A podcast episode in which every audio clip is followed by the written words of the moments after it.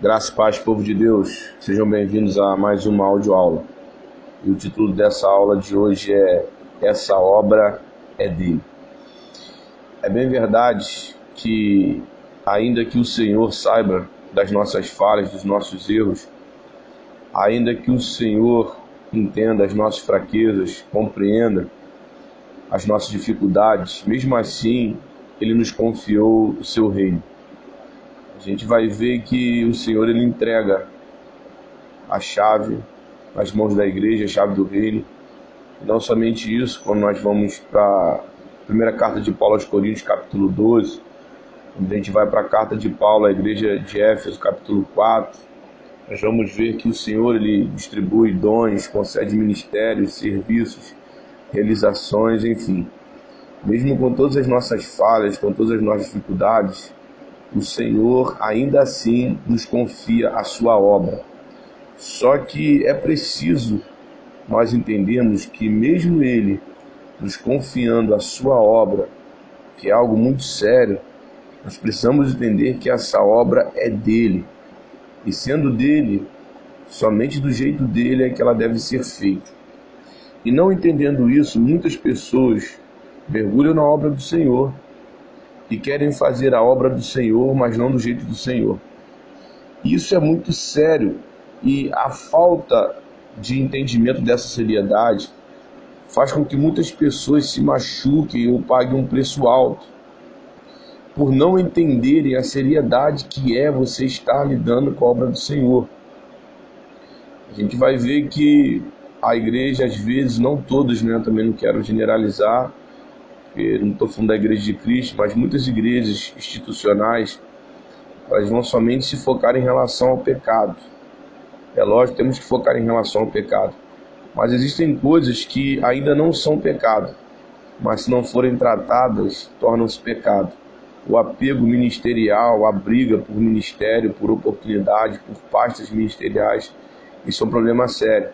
O apego é um problema sério. Quando eu começo a fazer a obra de Deus do meu jeito, é lógico que eu estou dizendo sem palavras que eu quero não somente fazer do meu jeito, mas que o Senhor aceite que a obra dele seja feita do meu jeito.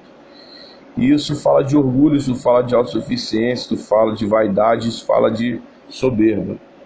E por isso que o tema dessa audioaula de hoje é essa obra dele, para que nós possamos entender que ainda que o Senhor ele nos confie muitas coisas, nós temos que nos preocuparmos em fazer do jeito dele.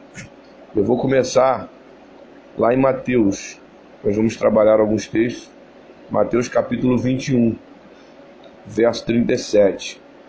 Diz assim: E por último enviou-lhes o seu próprio filho, dizendo: A meu filho respeitarão.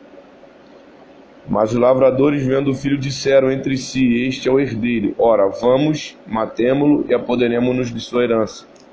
E agarrando-o, lançaram-no fora da vinha e o mataram. Quando, pois, vier o senhor da vinha, que fará aqueles lavradores? Respondeu-lhe: Fará perecer horrivelmente a estes malvados e arrendará a vinha a outros lavador, lavradores que lhe remetam os frutos nos seus devidos tempos. Perguntou-lhe Jesus: Nunca lestes nas Escrituras a pedra que os construtores rejeitaram, essa veio a ser a principal pedra angular. Isto procede do Senhor e é maravilhoso aos nossos olhos. Portanto vos digo que o reino de Deus vos será tirado e será entregue a um povo que lhe produza os respectivos frutos. Portanto vos digo que o reino de Deus vos será tirado e será entregue a um povo que lhe produza os respectivos frutos. Amém. Esse texto vai relatar mais uma das parábolas do nosso Senhor Jesus sobre o homem que ele construiu uma vinha, ele projetou uma vinha, ele programou uma vinha e ele alugou essa vinha aos lavradores. E ali vai dizer que no devido tempo ele volta, envia os seus servos, melhor dizendo, perdão, ele envia os seus servos para requerer os respectivos frutos em relação a essa vinha. E primeiro ele manda alguns servos, depois ele manda outros em maior quantidade, e por último ele envia o seu filho. E ali você vai ver que quando ele viu o seu filho, ele pensando que o filho seria respeitado, o texto vai dizer que os lavradores eles falam o seguinte: Ora, esse é o herdeiro, vamos matá-lo e vamos nos apoderar da sua herança. É lógico que aqui Jesus ele está de forma literal contando uma parábola em relação aos judeus que não o estavam reconhecendo como filho de Deus e que queriam matá-lo. Só que aqui, se você reparar, existe um segredo. Na verdade, eles queriam matá-lo porque dentro do coração deles, sem que eles percebessem, eles queriam tomar a herança do filho. E qual é a herança do filho? O reino do pai. Traduzindo, eu entendo que quando alguém ele quer fazer a obra de Deus não do jeito de Deus, é porque ele quer tomar a herança de Deus para ele. E quando ele quer tomar a herança de Deus para ele, ele quer tomar a herança do filho e automaticamente, sem perceber, ele nega o filho. Então, assim, só para você, nesse início de estudo, começar a entender o quanto é sério e muita gente não percebe. Tem gente que na cabeça da pessoa ela está defendendo Deus, na verdade ela está negando o filho. Ela acha que ela está protegendo a obra, ela acha que o jeito dela fazer a obra é o correto, mas que na verdade não, ela quer fazer do jeito dela. Ela quer brigar por aquilo que não é dela. Então, assim, isso é muito sério, é, a gente vê, isso fica nítido aqui, porque quando ele viu, quando ele envia o seu filho achando que eles iriam respeitar o filho, dentro do coração dos lavradores estava isso aqui, ó. Vamos matá-lo e vamos nos apoderar da herança. Por quê? Porque eu quero para mim. E eu não posso querer a obra de Deus para mim. Por quê? Porque eu sou mordomo, eu sou um dispenseiro dos mistérios do Senhor. Eu sou aquele que sirvo o Senhor. Então, o apego ministerial, o apego na obra, tem feito muita gente se perder. Tem feito muita gente, pelo fato de não entender, fazer da forma errada, se machucar e acabar machucando outras pessoas. Então eu comecei falando aqui né, sobre o verso 38, que é onde está o coração desse ensino. E a gente vai ver que Jesus então continua falando que o dono da vinha ele vai fazer perecer aqueles lavradores, está falando no contexto judaico de forma literal, mas no espiritual eu acredito que tem muito a ver com a gente, porque hoje, sem perceber, amados, nós continuamos a negar Jesus quando a gente não faz de Jesus. Por isso que ele diz assim: ó, nem todo aquele que me chama Senhor entrará no reino, mas aquele que faz a vontade do meu Pai. Então não é só chamar ele de Senhor. Hoje você vê muita gente brigando: ah, será que eu posso chamar Jesus de você? Será que eu posso chamar de Senhor? Bem, isso aí fica a seu critério. O mais importante é você fazer a vontade dele. Porque não adianta você chamar ele de Senhor se ele não for Senhor da sua vida. Às vezes você chama de você, mas na verdade você tem um respeito muito maior do que muita gente que chama de Senhor. Então o que vale é o respeito, o que vale é a submissão, a sujeição. E aí Jesus fala né, que aqueles lavradores iriam perecer terrivelmente, e ele diz: ó, o reino de Deus vos será tirado e entregue a um povo que lhe produza os respectivos frutos.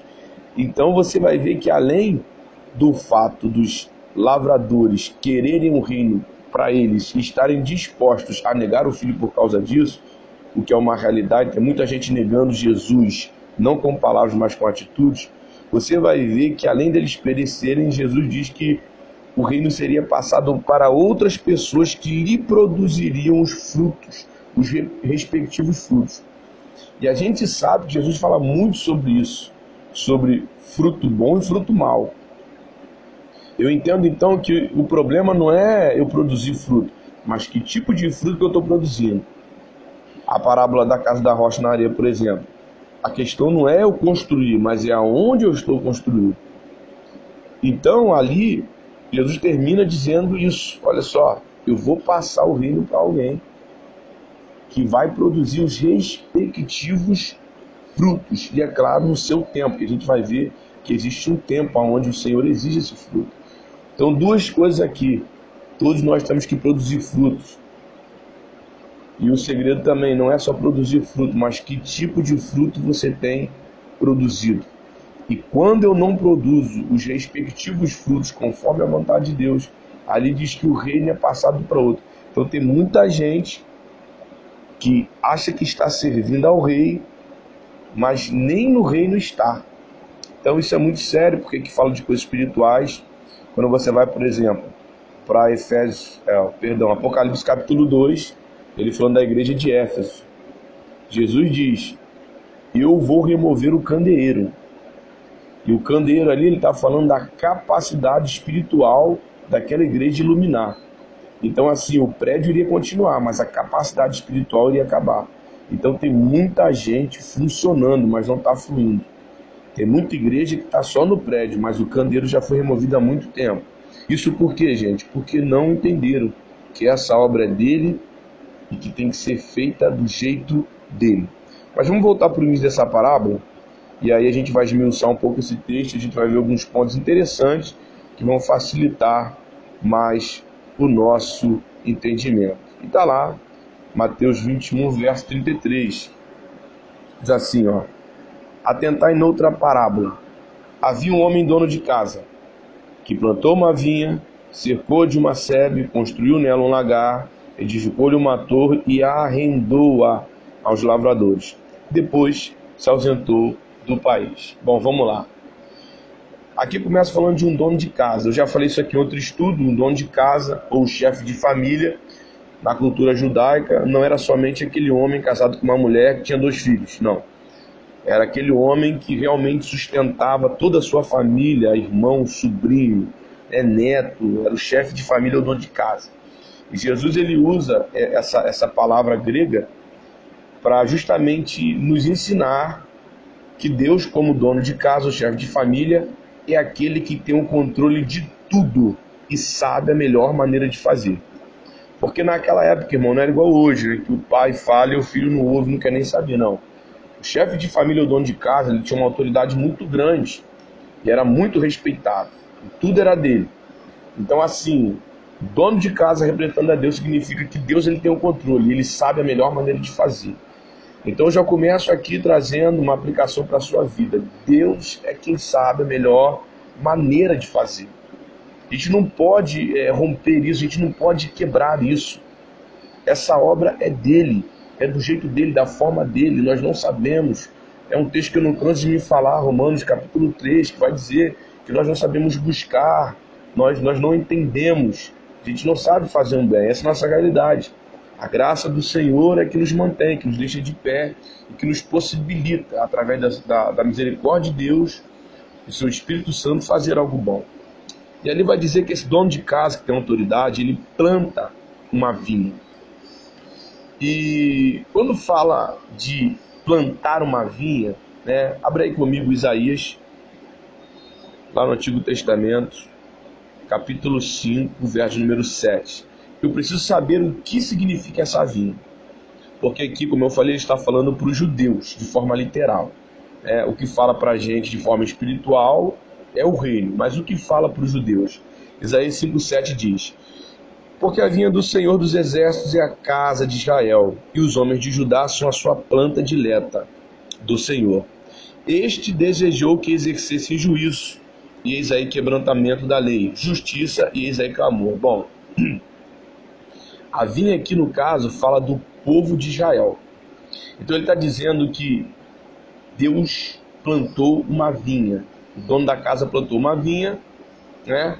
Deus plantou a nação de Israel. Se ele plantou, então foi ele que semeou, ele que fundou, ele que constituiu e ele que fez crescer essa nação.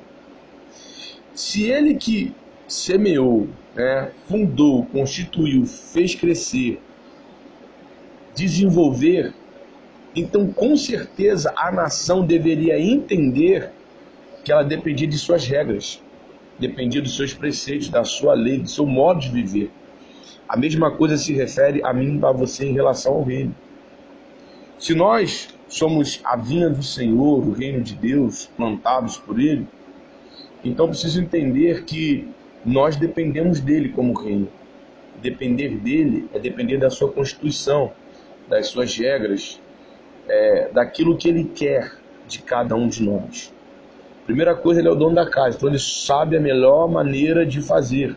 Segunda coisa, Ele que plantou a vinha, ele que plantou o reino, ele que colocou em nossos corações, segundo Lucas 17, 20 21, o reino de Deus. Então ele sabe a forma certa na qual nós devemos nos apoiar, seguindo as suas regras, os seus mandamentos, as suas direções, e através disso a gente conseguir viver do jeito dele. E a palavra aqui, planta dileta, do hebraico, significa uma planta de prazer. Então o Senhor, ele quer ter prazer em mim e você. E a única coisa que nos impede de fazer com que Deus tenha prazer em nós são justamente as nossas atitudes no fato de nós não querermos fazer do jeito dele. No fato de nós não queremos é, aprender a ouvir a voz dele. E eu vou te provar que não é fácil, perdão, que não é difícil você obedecer o Senhor. Abra aí comigo Romanos, capítulo de número 10, verso de número 8. Diz assim: Porém que se diz: A palavra está perto de ti, na tua boca e no teu coração, isto é, a palavra da fé que pregamos. Pode parecer é, confuso isso, mas não. A palavra do Senhor, ela está perto de nós. Ela está em nós. Abra aí comigo Hebreus, capítulo de número 8, verso número 10. Diz assim: Porque esta é a aliança que firmarei com a casa de Israel depois daqueles dias, diz o Senhor. Na sua mente imprimirei as minhas leis, também sobre o seu coração as escreverei e eu serei o seu Deus, e eles serão meu povo. E não ensinará jamais cada um ao seu próximo, nem cada um ao seu irmão, dizendo: Conhece ao Senhor, porque todos me conhecerão, desde o menor deles até o maior. A palavra do Senhor está em, está em nós, na nossa boca, no nosso coração. O Espírito Santo permite a lei do Senhor ela ser impressa no nosso na nossa mente, escrita no nosso coração. Não que você não tenha que ouvir uma audioaula, não que você não tenha que ler a palavra, não que você não tenha, mas a capacidade de reter, a capacidade de manter no espírito, hoje é diferente da época da lei. Então hoje, pelo poder do Espírito Santo, a palavra, quando é lançada, quando ela é lida, quando ela é ouvida, quando ela é absorvida, ela é impregnada, ela fica. Então assim, esse é o poder do Espírito Santo. Por isso que Efésios 4 é, perdão, Efésios 3, Paulo vai falar para que o Senhor vos fortaleça com poder no homem interior, a fim de que Cristo habite é, nos vossos corações pela fé. Então, assim, existe um poder no qual a palavra ela fica em nós. Então, não tem como a gente não conseguir depender das suas regras das regras do Senhor, a não ser que a gente não queira. Por exemplo, 1 João capítulo 2, verso 27 diz assim, ó: Quanto a vós outros, a unção que dele recebeste permanece em vós, e não tendes necessidade que alguém vos ensine, mas como a sua unção vos ensina a respeito de todas as coisas, e é verdadeira e não é falsa, permanecei nele como também ela vos ensinou. Então, o poder do Espírito Santo, da unção, é tão forte que isso faz com que a palavra fique na gente, ela permaneça. A gente lê, a gente busca, a gente ora e essa palavra ela permanece por causa do poder do Espírito Santo. Então eu li aqui três versículos para vocês e, e provei para vocês que sim, que essa capacidade está em nós de gravar a palavra, de reter a palavra. Eu sei que muita coisa a gente não entende, mas é possível sim.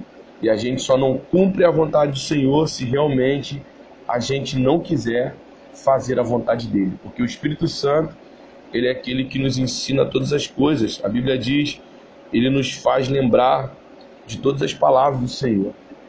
Então, o dono da casa, ele tem o controle de tudo e ele quer que a gente viva do jeito dele.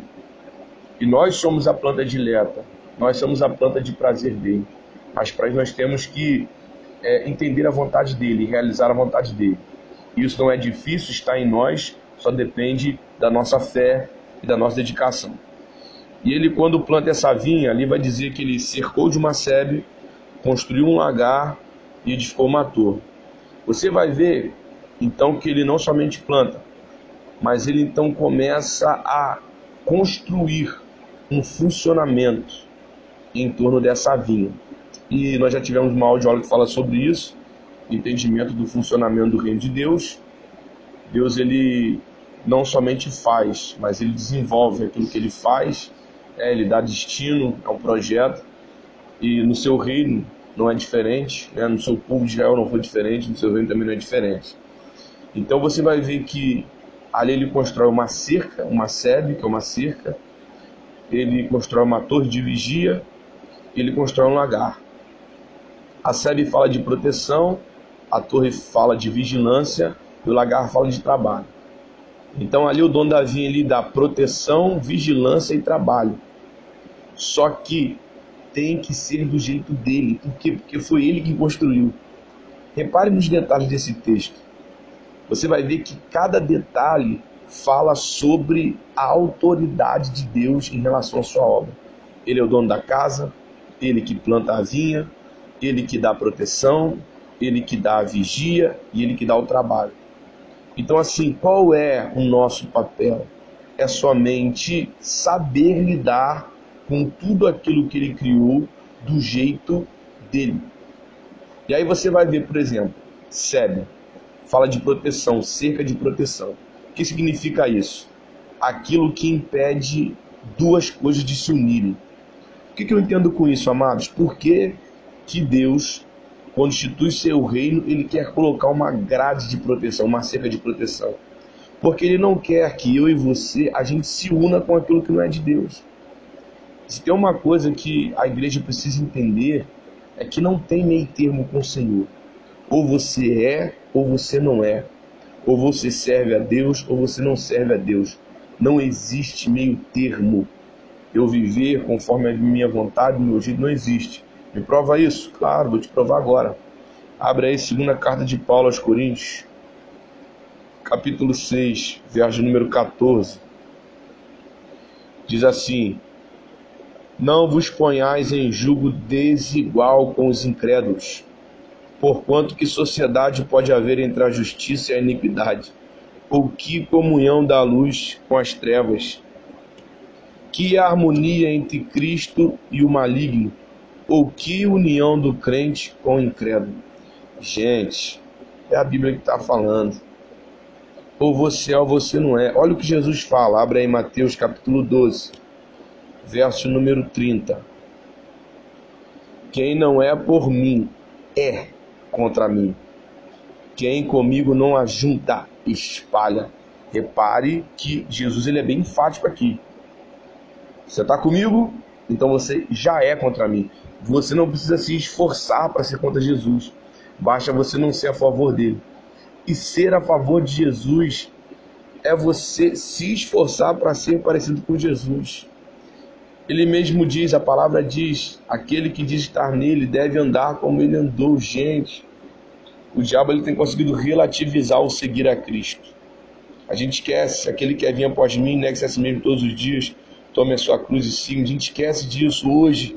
Seguir a Cristo, humanamente falando, se tornou tão fácil na cabeça de tantas pessoas e não é isso. E aí o inimigo ele vai conseguindo criar uma relativização em relação a algo tão sério, que é você compreender e entender que existe um muro de separação entre o reino e aquilo que não é do reino. Por isso que o Dom Davi ele constrói uma sede. Para quê? Para que eu e você venhamos a entender que não tem meio termo. A gente tem que estar tá dentro. E tem muita gente, a gente vê hoje, por exemplo, um problema sério. Isso aqui não é uma crítica, isso aqui é uma realidade. Músico que toca na igreja. E o que, que o músico alega? Que ele toca lá no mundo, mas é por trabalho. Ele não está tocando para. Não, que isso. Jamais. Meu coração está em Deus. Eu toco na igreja, mas eu toco também com músico do mundo por trabalho. Então, amados, para pensar. Eu sou crente então. Então eu posso abrir um, um boteco e vender cachaça. Porque é trabalho. Eu não bebo, mas eu posso vender. Então eu posso abrir uma boate é trabalho. Eu não curto, não gosto, mas eu tenho que estar lá porque é trabalho. Então, assim, eu poderia citar vários exemplos, mas para não ficar muito escandalizante, né? Não existe meio termo. Se você é músico, se você é pastor, e hoje a gente vê né, pastores tornando coach lá fora, eu não vou entrar nem nesse mérito. Mas se você tem um chamado, e você exerce esse chamado, e você acha que lá fora não tem nada a ver, isso está errado. O dono da vinha, ele fez um muro de proteção para que aquilo que é luz não se una com aquilo que é trevas, e ponto, senão acabou.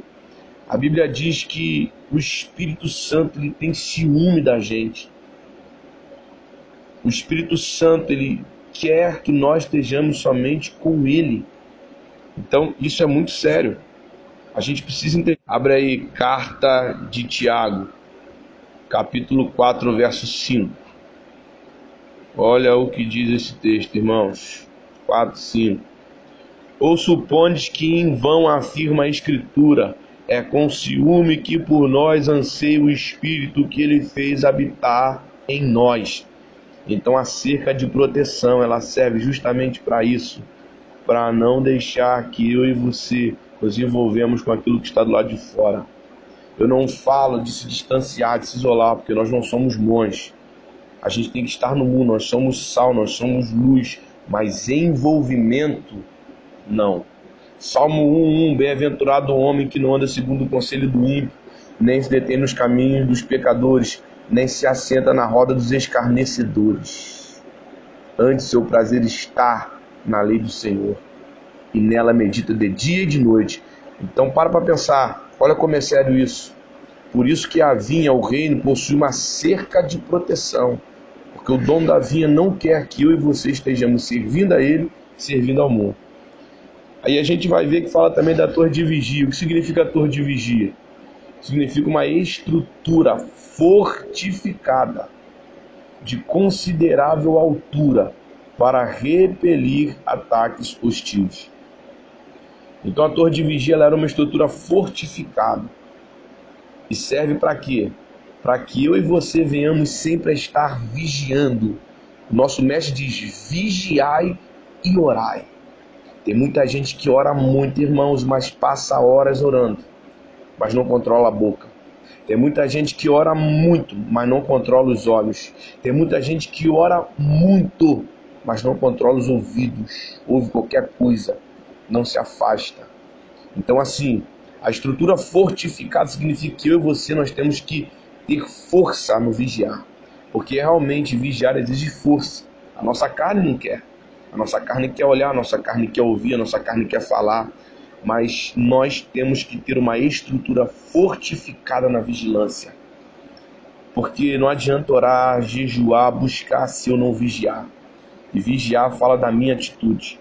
Eu não posso substituir aquilo que eu tenho que fazer pela minha busca.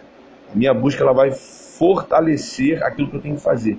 Mas aquilo que eu tenho que fazer, eu preciso fazer. Então, na vinha, no reino, o dono da casa construiu uma torre de vigia para que eu e fortificada, para que eu e você possamos entender que devemos nos esforçar para vigiar e não deixar nada entrar e atrapalhar a obra que o Senhor entregou em nossas mãos para que a gente possa fazer. E ele fez também um lagar. E o lagar era aquilo que fazia com que a uva se tornasse suco ou vinho e de forma espiritual é aquilo que transforma o que é de Deus em alegria para a nossa vida. Então nós temos que compreender que as coisas de Deus, elas devem se tornar, através do nosso esforço, alegria em nossas vidas. Ali as uvas eram lançadas e elas eram pisoteadas, amassadas. Às vezes nós temos que ser pisoteados, amassados, para que o melhor da gente venha sair. Mas quando o melhor da gente sai ele é trabalhado de forma correta, como era com o vinho, com a uva, porque a uva ela era pisada no lagar, aquele suco era colocado dentro de um odre de couro, dentro daquele odre de couro, aquele vinho novo se tornava vinho velho, e era aquele vinho né, que trazia alegria, que era permitido beber naquela época, hoje não é, amém, irmãos? Em outra aula a gente fala sobre isso e simbolizava alegria. Então o nosso processo também é assim. A matéria-prima Deus dá, Ele plantou a videira, a vinha, mas o esforço de colher, de pisar, né, de guardar, de esperar, de transformar, de se dedicar nessa transformação é nosso. Então o lagar serve para isso. Eu pegar as coisas de Deus, me esforçar para transformar naquilo que traz alegria para a minha vida. Então a gente viu então que o dono da casa, ele planejou a vinha, ele construiu a vinha, ele sistematizou a vinha. Para quê? Para que os lavradores pudessem trabalhar nela de forma correta e produzir nela de forma correta, para que os pudesse agradar a esse dono, a esse chefe de família, ao nosso Deus. E vai dizer que ali ele arrendou. O que é arrendar? Arrendar é você alugar para uso provisório mediante pagamento. Então entenda, isso aqui é sério, tá? Deus, ele nos entrega aquilo que é dele. Porém, nós temos que dar resultados. Existe outra audioaula que fala, eu falo sobre isso, eu falo sobre Mateus 20 e Mateus 25, que eu falo sobre os trabalhadores da madrugada, de um denário, eu falo sobre os trabalhadores dos talentos né, dos servos do talento. A gente vai ver que na primeira parábola, quando os trabalhadores eles erram, eles simplesmente ficam para trás. Porque estão iniciando, estão começando ali, então o jugo não é tão pesado. Mas a gente vai ver que aqueles que receberam o talento, quando eles erraram, eles foram lançados nas trevas, na escuridão. Porque quanto mais é dado, mais é cobrado. Então, assim, é necessário você entender isso. Que a obra de Deus ela tem uma exigência. Essa exigência, ela traz uma cobrança. Então, assim, ali ele arrendou, ele alugou para uso provisório. Mas isso, com retorno, com pagamento, eu tenho que produzir, eu tenho que fazer. Se eu estou no ministério, eu estou na obra, eu preciso fazer. Sabendo que a maior recompensa vem dele, realmente vem, não se compara. Mas quando a gente faz o que é certo. E aí, a gente vai ver que ao tempo da colheita, o que isso significa? Deus sempre quer resultados e dentro de um determinado tempo. Ao tempo da colheita, enviou seus servos aos lavradores para receber os frutos que lhe tocavam. O que representa esses servos enviados pelo dono da vinha? Esses servos nada mais são do que os profetas do Senhor, que cobram do seu povo frutos de justiça. Então, assim, você vai ver, né, a gente vai ler dois textos que falam sobre isso que o Senhor ele sempre enviava os seus servos, exigindo do seu povo não somente que eles fizessem, mas que eles vivessem de acordo com a vontade dele. Abra aí Mateus, capítulo 23, verso número 34. Olha o que diz. Por isso eis que eu vos envio profetas sábios e escribas. A uns matareis e crucificareis, a outros açoitareis nas vossas sinagogas e perseguireis de cidade em cidade. Então aqui Jesus já está profetizando aquilo que já acontecia e queria acontecer. Que o povo, sempre quando via os servos, os profetas, requerer frutos de justiça da parte dele, eles não aceitavam, eles não concordavam. E isso é a representação dos trabalhadores, dos lavradores dessa vinha, e também a representação de muitos homens e mulheres de Deus que estão fazendo a obra de Deus e acham que por terem tempo de igreja, por terem um cargo, por terem um ministério, não pode ser confrontado. Gente, você vai ver muita gente com muito tempo de igreja que não aceita ser confrontado, não aceita, não aceita receber uma profecia, sabe? Só quer coisa boa e quando é uma repressão não aceita. Por quê? Porque já se cauterizou, não aceita. Olha o que diz lá em Jeremias. Abra aí Jeremias. Livro do profeta Jeremias, capítulo de número 44, verso 4. Todavia, começando eu de madrugada, olha aí de madrugada aí, já falei sobre isso no outro de aula, lhes enviei os meus servos, os profetas, para lhes dizer: Não façais esta coisa abominável que aborreço. Mas eles não obedeceram, nem inclinaram os ouvidos para se converterem da sua maldade para não queimar incenso a outros deuses. Então, você vê que Deus ele sempre enviou seus servos, os profetas, para quê? para cobrar, para exigir que não somente a gente fizesse, mas vivesse de acordo com a vontade do dono da vinha. E foi o que aconteceu nessa parábola. Ele envia os servos, é, ele envia os seus profetas, exigindo os respectivos frutos. Na verdade, ali fala o quê? De frutos de justiça, né? de, de, de procedimento de justiça. Por quê? Irmãos, Deus efetuou tanto o querer quanto o realizar. A Bíblia diz que um planta, outro regra, mas ele que dá o crescimento. Então, o crescimento da obra é dele. Mas a forma como eu faço a obra é uma exigência dele, porém é uma atitude minha. Então, acredito que nessa parábola, o que mais estava sendo cobrado era as atitudes daqueles lavradores. Por isso que frutos, os frutos requeridos fala aqui das atitudes dele. E a prova está aqui, ó, porque a gente vai ver que ele manda servos e eles não aceitam, manda outros servos em maior quantidade, eles perseguem os servos, matam, apedrejam, agridem, e quando manda o filho a gente sabe o que, que acontece. E o que, que diz frutos aqui? O que significa os frutos? Abra aí de novo Isaías, capítulo 5, verso 7. Porque a vinha do Senhor dos Exércitos é a casa de Israel, e os homens de Judá são a planta dileta. Hoje, no nosso caso, somos nós, o reino de Deus. Este desejou que exercessem juízo, e eis aí quebrantamento da lei. Justiça, e eis aí clamor. Então você vai ver que qual era a exigência de Deus aqui? Juízo, lei, justiça. Mas eles erraram, não fizeram a mesma coisa aqui na parábola e a mesma coisa hoje no reino de Deus. Deus ele quer justiça, ele quer amor, ele quer misericórdia, ele quer perdão. E o fato do resultado da obra acontecer, isso aí, amados, é consequência, porque é Deus que faz. Mas submeter, sujeitar, aceitar, perdoar, se lançar, somos nós que fazemos. E isso fala muito em nossos corações, porque aqueles lavradores não aceitaram o confronto e reagiram de forma errada, agressiva, porque precisavam de acerto, mas não aceitaram o acerto de Deus. Isso acontece hoje, claro.